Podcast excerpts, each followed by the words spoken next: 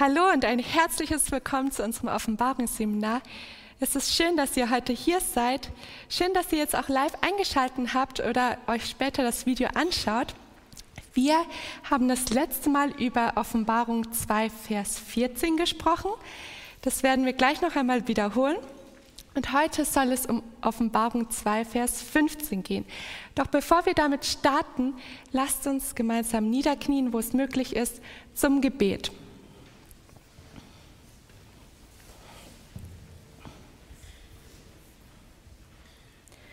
Unser Vater im Himmel, wenn wir jetzt dein Wort aufschlagen, dann bitten wir dich, dass du uns mit deinem Geist erfüllst.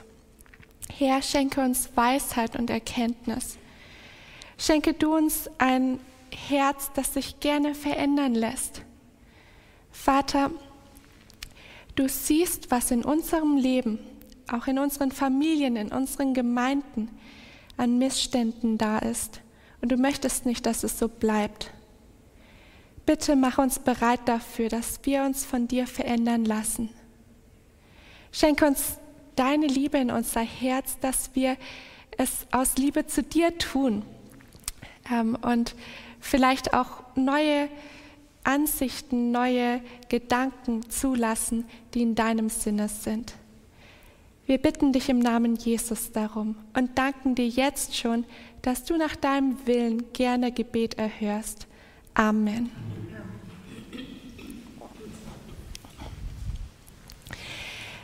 Wie gesagt, das letzte Mal hatten wir es von Offenbarung 2, Vers 14. Und, und da ging es um die Lehre Biliams. Wir wollen noch einmal kurz wiederholen, ähm, worauf sich die Lehre Biliams gegründet hat. Wir haben das letzte Mal viel gelesen und ähm, über die Geschichte von Biliam nachgedacht in 4. Mose. Und was war so die Kernessenz, die wir daraus gezogen haben? Was ist die Lehre Biliams?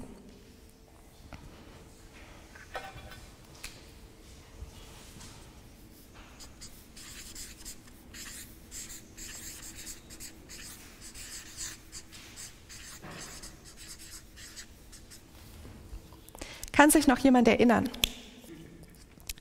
Wir hatten gesagt, bei Biliam ging es hauptsächlich darum, dass er versucht hat, Gott mit halbem Herzen zu dienen. Da war einmal das Geld, nach dem er getrachtet hat, und einmal waren es die Götzen, durch die er Israel verführen wollte, ähm, nur dass sie von Gott nicht mehr so gesegnet sind, dass der Balak sie dann doch ähm, überwinden kann.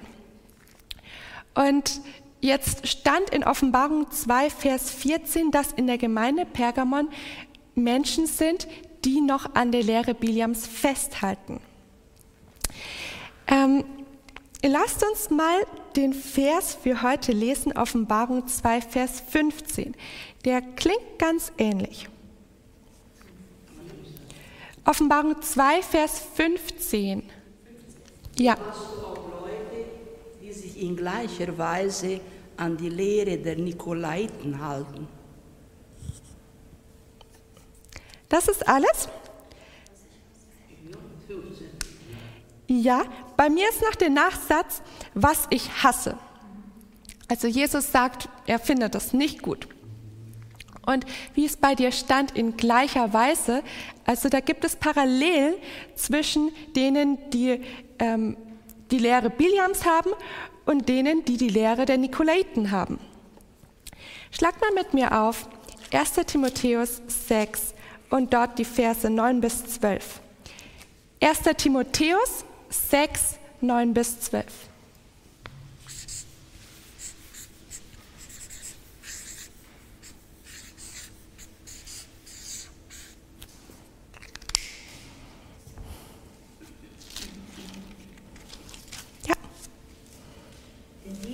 reich werden wollen, fallen in Versuchung und Fallstricke und viele törichte und schädliche Begierden, welche die Menschen in Umgang und Verderben stürzen.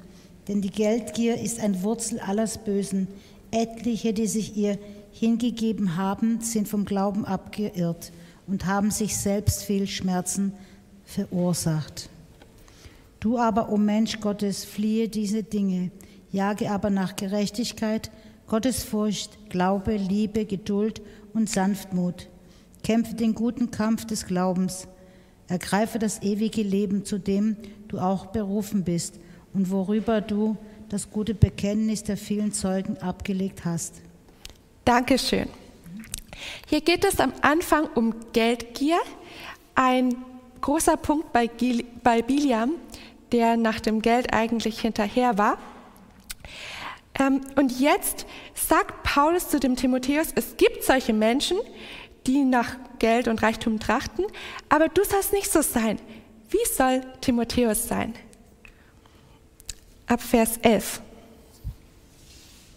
Also er soll nach Gerechtigkeit streben. Mhm. Ja. Dann soll er Gottesfurcht haben. Er soll Glaube, Liebe und Geduld in sich tragen und die Sanftmut. Glaube, Liebe, Liebe und Geduld. Und vorher hattest du noch was gesagt? Gottesfurcht. Ja. Geduld und ähm, Gottesfurcht soll er streben. Und Sanftmut. Okay, so viel. Ja.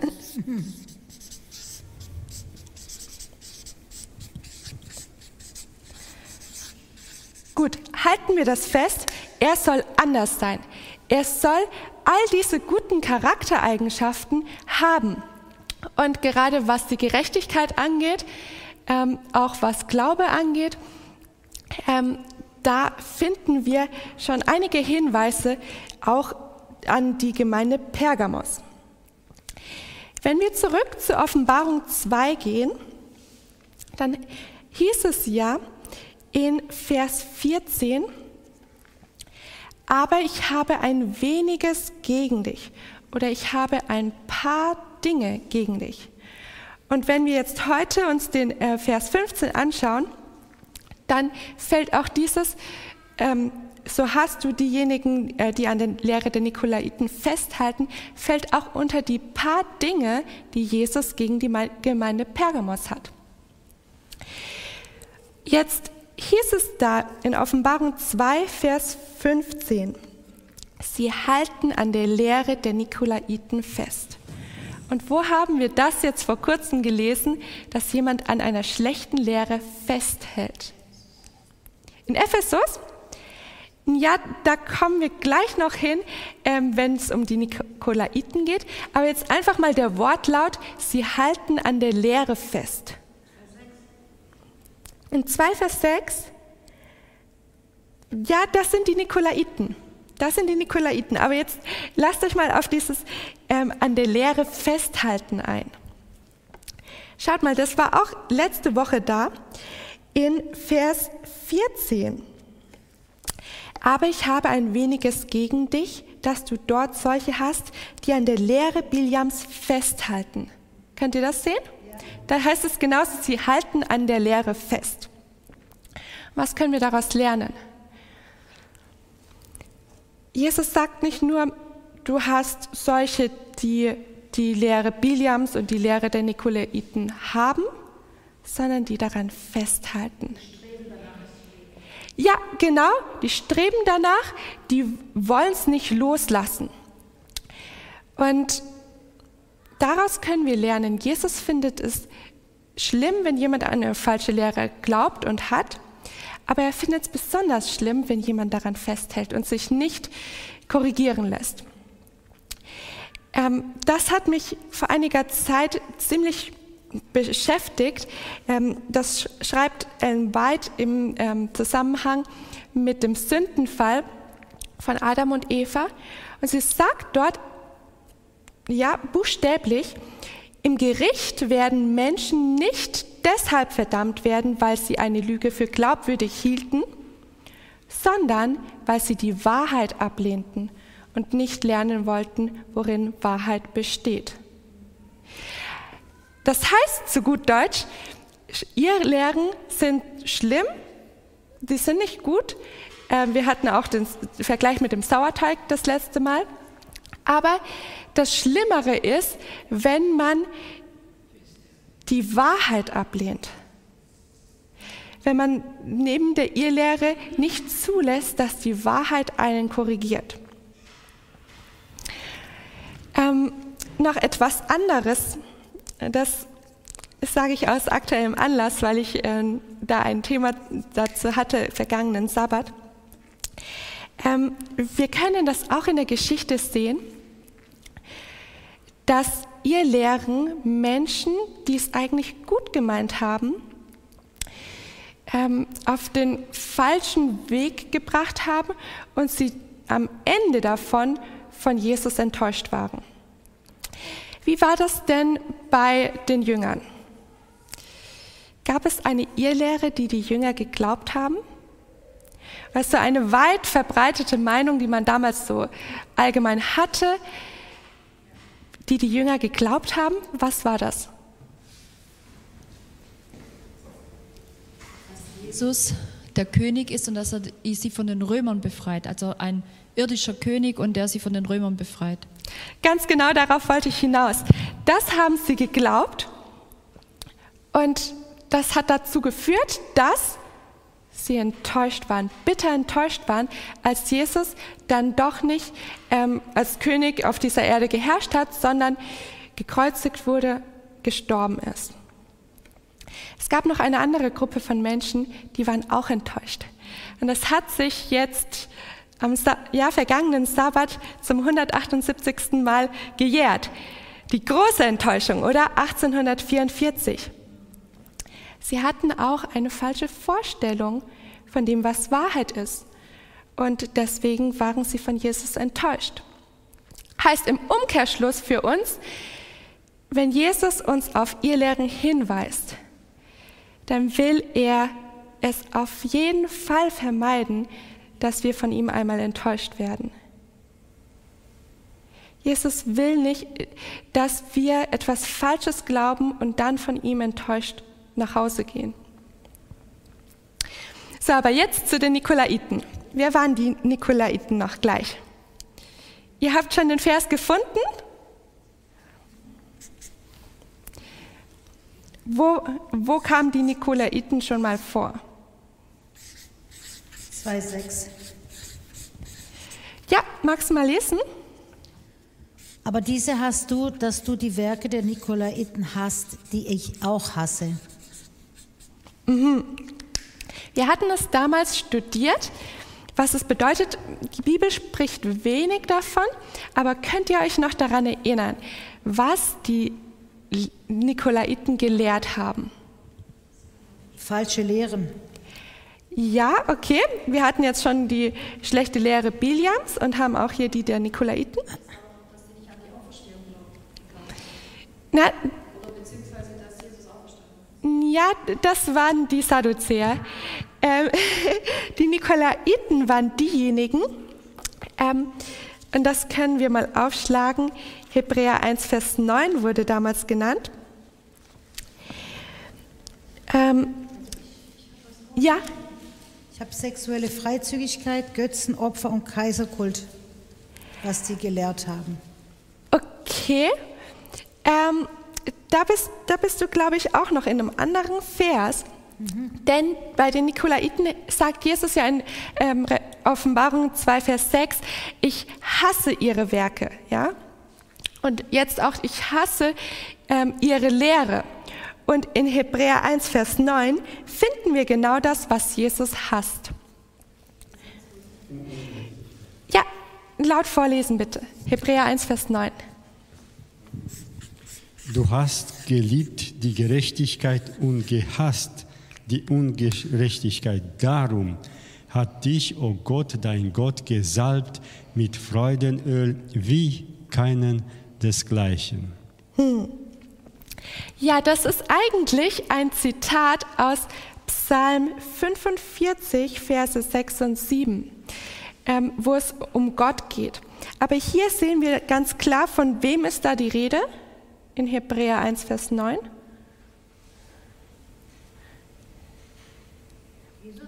Ja, Jesus. Hier geht es um Jesus. Und Jesus ist ja auch derjenige, der in Offenbarung 2, Vers 14 und 15 uns die ganze Zeit schon spricht. Ja? Also Jesus hasst die Gesetzlosigkeit.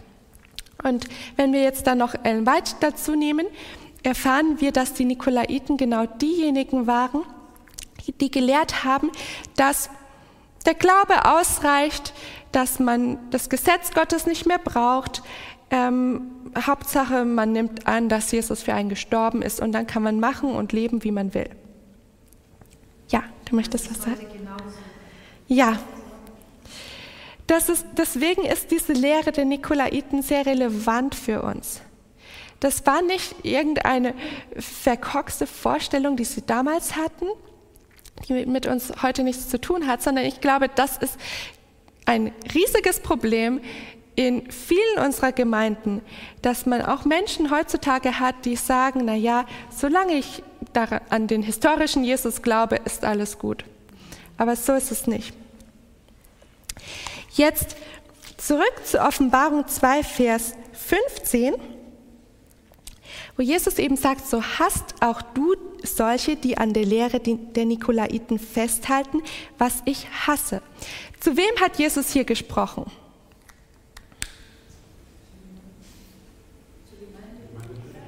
Genau, zur Gemeinde Pergamos. Wir hatten die Nikolaiten schon, wir sind denen schon einmal begegnet und zwar in Offenbarung 2, Vers 6. Um welche Gemeinde geht es da? Ephesus. Und ich glaube, daraus können wir zwei Dinge lernen. Wir haben ja einmal eine historische Anwendung und wir haben eine prophetische und eine allgemeingültige ähm, von diesen sieben Cent Schreiben. Und historisch muss man sagen, zu der Zeit, als der Johannes die Offenbarung aufgeschrieben hat, sollte er ja die Offenbarung, den Brief, den sieben Gemeinden schicken. Das heißt, Damals gab es in der Provinz Asia sieben Gemeinden. Ja? Die gab es zeitlich parallel zueinander. Da gab es einmal die Stadt Ephesus, einmal die Stadt Philadelphia und überall da waren Gemeinden. Das bedeutet für uns, ähm, wenn wir einmal diese Sache mit den Nikolaiten in der Gemeinde Ephesus finden und einmal in der Gemeinde Pergamos, dann kann es sein, dass verschiedene Gemeinden, auch heutzutage, sagen wir mal, hier haben wir eine Gemeinde, hier haben wir eine Gemeinde, hier haben wir eine Gemeinde, das ist jetzt auf der Landkarte anders, aber ist auch egal. Ähm, es kann sein, dass hier Nikolaiten sind und auch hier Nikolaiten sind. Und jetzt ist die große Frage, wie sind die Epheser mit den Nikolaiten umgegangen und wie die Pergamenen? Die Epheser haben die Werke der Nikolaiten gehasst mhm. und die äh, Pergamo, die haben ähm, das ange also die haben die sich dran gehalten und wie haben das übernommen. Und das ist der Unterschied. Ja, genau. Die einen in Ephesus haben es richtig gemacht, könnte man so runterbrechen, und die anderen, die haben die ähm, Lehre in ihren Reihen geduldet. Ich glaube, wir können für uns da mitnehmen.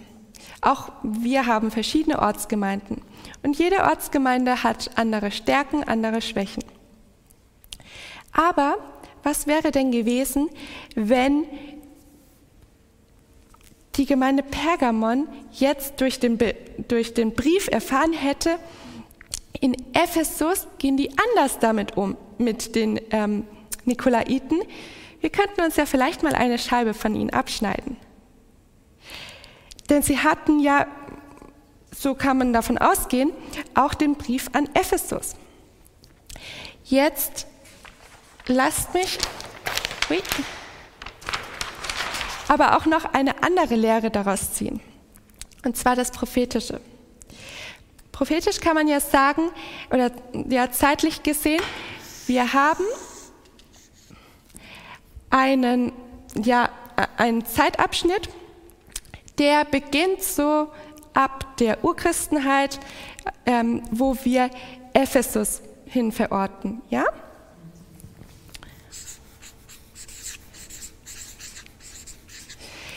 Bis wann ähm, ordnet man ungefähr die Gemeinde Ephesus ein?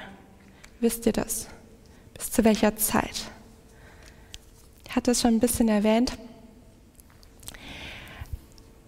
Also es hat ungefähr da begonnen, diese, so von den Eigenschaften ähm, war die Gemeinde Ephesus ähm, eben von da an, wo es so richtig angefangen hat, die Gemeinde Gemeinde zu werden, also ähm, nach Jesu ähm, Himmelfahrt letztendlich dann auch. Und ähm, das ging ungefähr bis zu 100 nach Christus.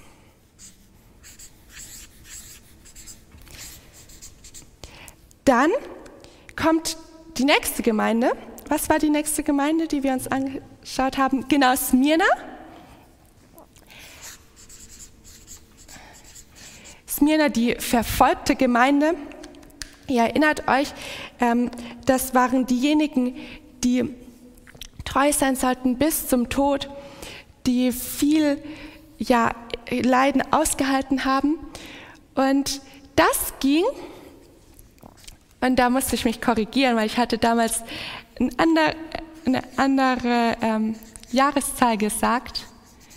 Da dürft ihr nicht der Miriam aus September in dem Punkt vertrauen. Das ist 313 nach Christus. Endet diese Zeitperiode von Smyrna. Jetzt kommt Pergamon.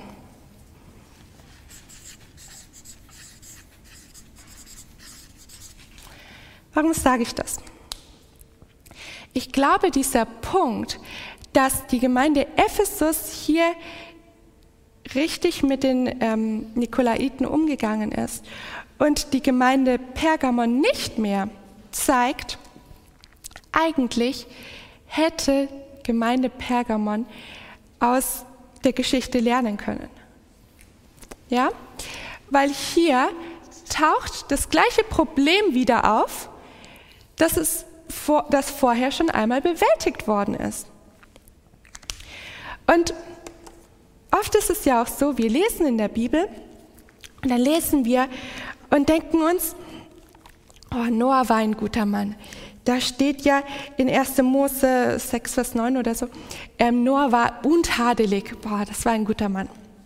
Oder dann lesen wir weiter und lesen von Daniel, dass er ein vielgeliebter Gottes war und sagen, wow, der Daniel, das war ein guter Mann. Und dann staunen wir vielleicht, aber was wir stattdessen noch mehr machen sollten, ist zu sagen, ich möchte auch so ein Noah sein. Was hat der Noah eigentlich gemacht, dass er untadelig vor Gott war? Was, was hat eigentlich der Daniel gemacht, dass er von Gott so besonders geliebt war? Kann ich nicht die gleichen Prinzipien auch in meinem Leben haben? Was haben eigentlich ähm, die Epheser gemacht, dass sie von Jesus gelobt werden, dass sie ähm, eben die Werke der Nikolaiten hassen? Sind. Ja, sie hatten die Wahrheit, oder? Denn wenn man die Wahrheit hat, wenn man das wie mit einem echten Geldschein, wenn man den hat, dann kann man auch schnell Fälschungen erkennen und abwenden. Okay, jetzt, mm, ja, jetzt haben wir über die Lehre der Nikolaiten gesprochen. Möchtest du noch was sagen? Okay. Ähm, und weil wir noch ein bisschen Zeit haben, können wir auch schon mit dem nächsten Vers anfangen. Was haltet ihr davon? Lasst uns mal Offenbarung 2, Vers 16 angehen und wer den hat, darf lesen. Tue Buße, sonst komme ich rasch über dich und werde gegen sie Krieg führen mit dem Schwert meines Mundes.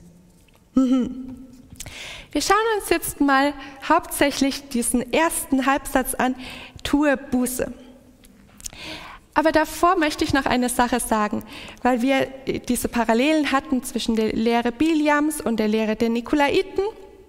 Die ja beide als Ehelehren dort in der Gemeinde Pergamos existiert haben. Und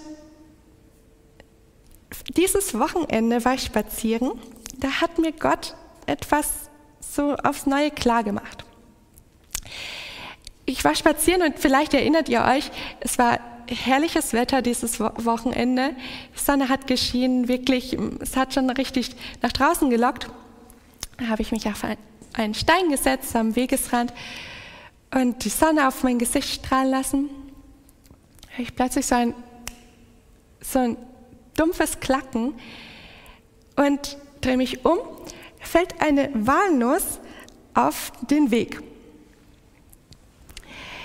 Und ich habe mich umgeschaut, über der Walnuss schwingt sich plötzlich so ein Rabe hinweg.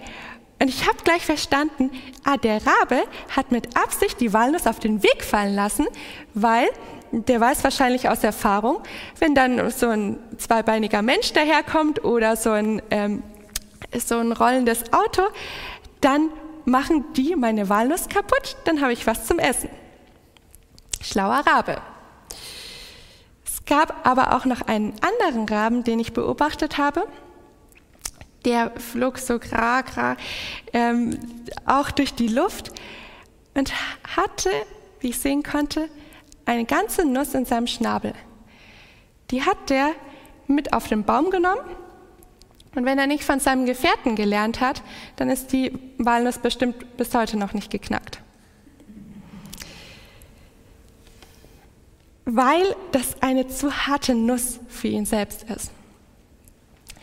Und ich fand das so schön anschaulich dafür, dass wir manchmal mit Problemen zu kämpfen haben, wie jetzt die Irrlehren in, den, in der Gemeinde Pergamos. Und manchmal sind wir wie dieser zweite Rabe, sehen das Problem und nehmen es gerade so mit nach Hause. Und das Problem lässt sich nicht lösen. Aber wie wäre es denn, wenn wir unser Problem mal abgeben, wenn wir es mal Jesus vorwerfen? Denn eben, wenn man, wenn man solche falschen Ansichten in der Gemeinde hat, dann ist man auch schnell dabei zu sagen, ha, wie kannst du nur so denken? Ich zeig dir jetzt mal, hier steht das und das und das und das spricht auch gegen deine Ansicht und hier und da. Es ist schon richtig, dass wir ähm, mit dem Wort Gottes kommen dürfen. Das ist ja auch dieses Schwert, von dem wir geredet haben. Aber was wäre, wenn wir die Probleme nicht nur sehen, sondern echt Jesus im Gebet vorlegen. Und wenn wir sagen, Herr, das ist eine harte Nuss, die wir zu knacken haben, kannst du uns bitte helfen? Kannst du bitte mal hier ähm, für uns eingreifen? Denn wir lesen ja auch in Offenbarung 2, Vers 15, habt ihr gut vorgelesen, ähm, Vers 16, Entschuldigung, tue Buße, sonst komme ich rasch über dich und werde gegen sie Krieg führen mit dem Schwert meines Mundes. Also es sind hier nicht die Pergamenen selbst, sondern Jesus, der mit dem Schwert kämpft, in dem Fall. Okay. Mm. Jetzt heißt es da auch,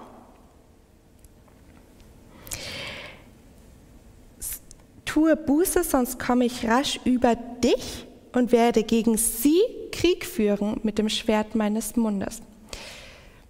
Vielleicht schauen wir uns das das nächste Mal noch genauer an, aber habt ihr schon eine Idee, warum es heißen könnte, ähm, ich komme rasch über dich, aber führe Krieg gegen sie?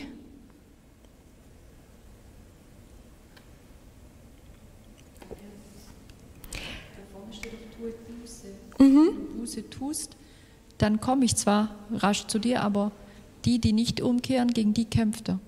Oder ja. Mhm. Mhm. Warum soll denn die ganze Gemeinde Buße tun, wenn es nur ein paar wenige gibt, die die falsche Lehre haben? Weil die Gemeinde es duldet. Ja. Wir mhm. sollen uns ja ermahnen und zurechtweisen und brüderlich in Liebe und umkehren. Ja, sehr gut. Sehr gut. Hm, wann hat Jesus denn schon mal gesagt, ähm, tue Buße? Auch das hatten wir studiert in Offenbarung 2.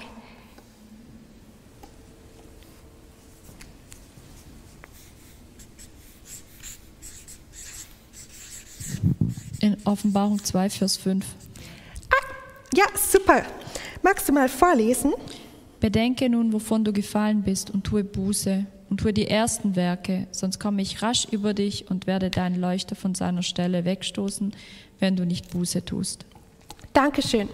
Und hier können wir einen ganz ähnlichen Aufbau zwischen dem Sendschreiben an die Gemeinde Ephesus und an die Gemeinde Pergamos ähm, sehen.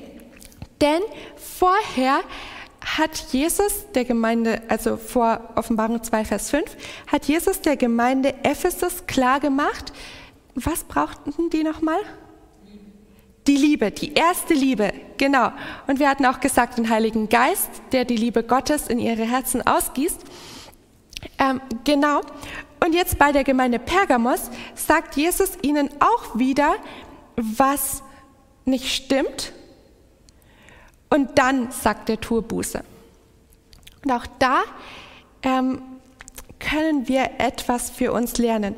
Schaut mal mit mir noch in Matthäus 3 und dort Vers 7 und 8. Da haben wir den Bußprediger schlechthin.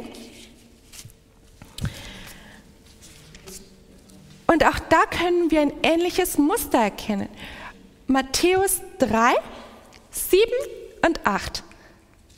Als aber viele von den Pharisäern und Sadduzäern zu seiner Taufe kommen sah, sprach er zu ihnen, Schlangenbrot, wer hat euch eingeredet, ihr könntet den zukünftigen Zorn entfliehen?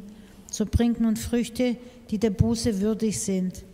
Und denkt nicht bei euch selbst sagen zu können, wir haben Abraham zum Vater, denn ich sage euch, Gott vermag dem Abraham aus diesen Steinen Kinder zu erwecken. Okay, bis dahin. Dankeschön. Könnt ihr da auch wieder die gleiche Struktur erkennen?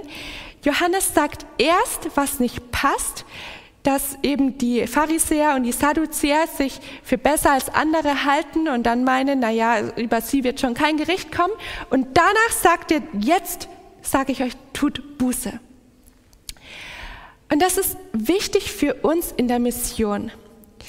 Denn äh, wir neigen manchmal dazu, dass wir zu anderen sagen, tue Buße oder verändere dich. Oder manchmal sprechen wir es auch gar nicht aus, sondern denken uns nur, also, der sollte jetzt mal schon einen ganzen Schritt, ganzen Schritt weiter sein im Glaubensleben. Aber wir haben vorher noch gar nicht gesagt, was diese Person eigentlich verändern sollte. Und auch in der Gemeinde unter Geschwistern kommt es manchmal vor, ähm, dass man sich so denkt oder auch miteinander redet und sagt, warum hat Bruder XY immer noch diese schlechte Angewohnheit? Seit Jahren kommt er hierher und es hat sich immer noch nicht verändert. Oder ich kenne Schwester YZ jetzt schon so lange und immer noch macht sie dies und jenes das kommt manchmal so in einem hoch, würde ich so meinen, ähm, dass man sich da ärgert. Aber habe ich überhaupt Bruder XY schon gesagt, dass er diese schlechte Angewohnheit hat? Habe ich die Schwester überhaupt schon über, mal darauf hingewiesen, dass sie das und das anders machen könnte? mir geht es auch, also nicht nur in der Gemeinde so, sondern manchmal zum Beispiel ähm, mit Kommilitonen, wenn ich rede, die schon mal durch eine Prüf äh, Prüfung gerasselt sind, dann sagen die auch zu mir, ähm, ich weiß gar nicht, woran es lag. Ich habe so viel gelernt und gelernt und gelernt. Ähm, und trotzdem bin ich ähm, durch die Prüfung durchgefallen und ich weiß nicht, was ich besser machen kann. Das nächste Mal werde ich wieder lernen und lernen und lernen und es halt probieren. Aber Jesus ist anders. Jesus sagt nicht nur, du musst dich ändern, sondern er sagt auch konkret, was zu ändern ist. Und dann kommt er und sagt, tu Buße. Wolltest du vorhin noch was sagen? Ja. Ich wollte vorhin sagen, dass oft oftmals es so ist, dass wir nicht zu den Personen hingehen und sagen, das hast du, sondern zu anderen Personen. Und das ist eigentlich der falsche Weg. Ja, genau. Also wir sollen den Menschen liebevoll natürlich, nicht mit dem Hammer, sondern liebevoll ähm, aufmerksam machen, das und das passt nicht. Oder das und das kannst du besser machen.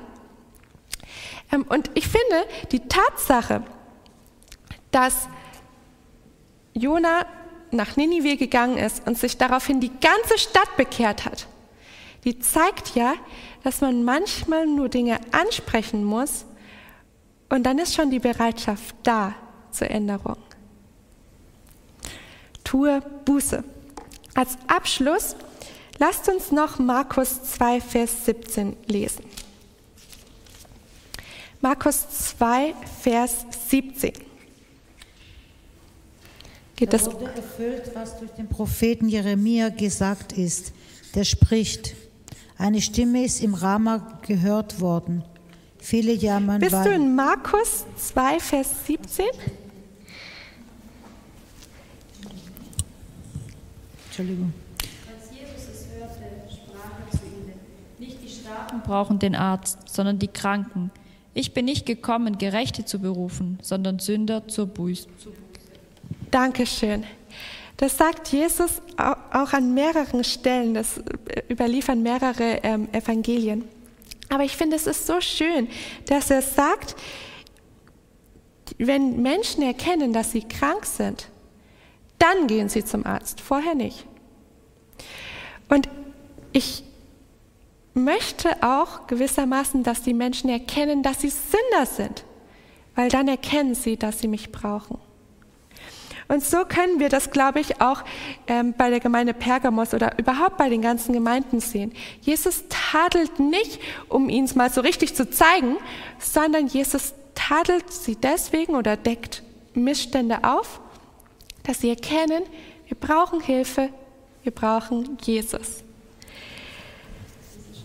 Ja. Glückseligpreisungen ist doch auch glückselig die geistlich Armen, denn ihre Reich ist der Himmel. Aber du erkennst, dass du geistlich arm bist, dann gehst du zu Jesus und dann hat er verheißen. Genau, genau. Und ja. Ich denke an Laodicea. Ja. genauso. Sie will auch nicht erkennen, dass sie elendig ämmerlich ist. Meins ist reich. Ja, ja, sie sind da wie die Pharisäer und Sadduzäer, ja. Ähm, die meinen, über sie kommt kein Gericht. Also sie sind, sind schon gut genug, ja. Und das ist eben, ähm, auch wir sollen anerkennen, ja, es gibt Macken in unserem Leben, in unseren Gemeinden, aber dann dürfen wir die harte Nuss Jesus vorwerfen, Jesus vor die Füße legen und er kann dann an uns arbeiten. Manche, wo sich nicht trauen, auf Menschen zuzugehen, auf mhm. die Geschwister zuzugehen, sie sie mhm. vielleicht nicht noch so gut kennen, nicht die Beziehung haben. Aber ich habe erlebt, dass eine Schwester einfach gebetet hat. Mhm. Die hat nur wirklich, also es ging um mich, mich vor Gott hingebracht und mich und Gott hat dann gewirkt. Also wenn man es nicht so macht, kann man es durch Gebet auch erreichen. Ja, Gott hat verschiedene Wege. Er kann auch, wenn man betet, einen ermutigen, dass man dann doch was sagt. Genau. Okay, dann lasst uns für heute Offenbarung 2, Vers 15 und einen Teil von Offenbarung 2, Vers 16 abschließen. Und das nächste Mal ähm, gehen, machen wir dann ähm, den Vers noch fertig. Aber ich hoffe auch, dass wir nicht nur jetzt einiges erkannt haben, sondern auch von Gott die Kraft und die Überwindung bekommen, genau das umzusetzen. Lasst uns jetzt noch darum beten.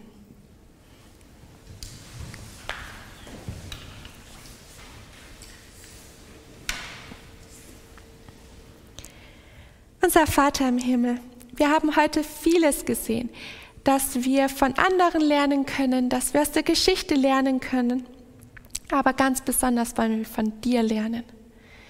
Herr, du hast auch Missstände angesprochen. Du hast sie nicht einfach so laufen lassen, denn du möchtest, dass wir dir in Wahrheit folgen. So wie es heißt, wir sollen dich im Geist und in der Wahrheit anbeten. Herr, ich danke dir, dass du durch den Heiligen Geist uns auch in unserem Leben zeigen wirst, wo noch Verbesserungsbedarf da ist und dass du uns auch die Kraft gibst, Dinge zu ändern.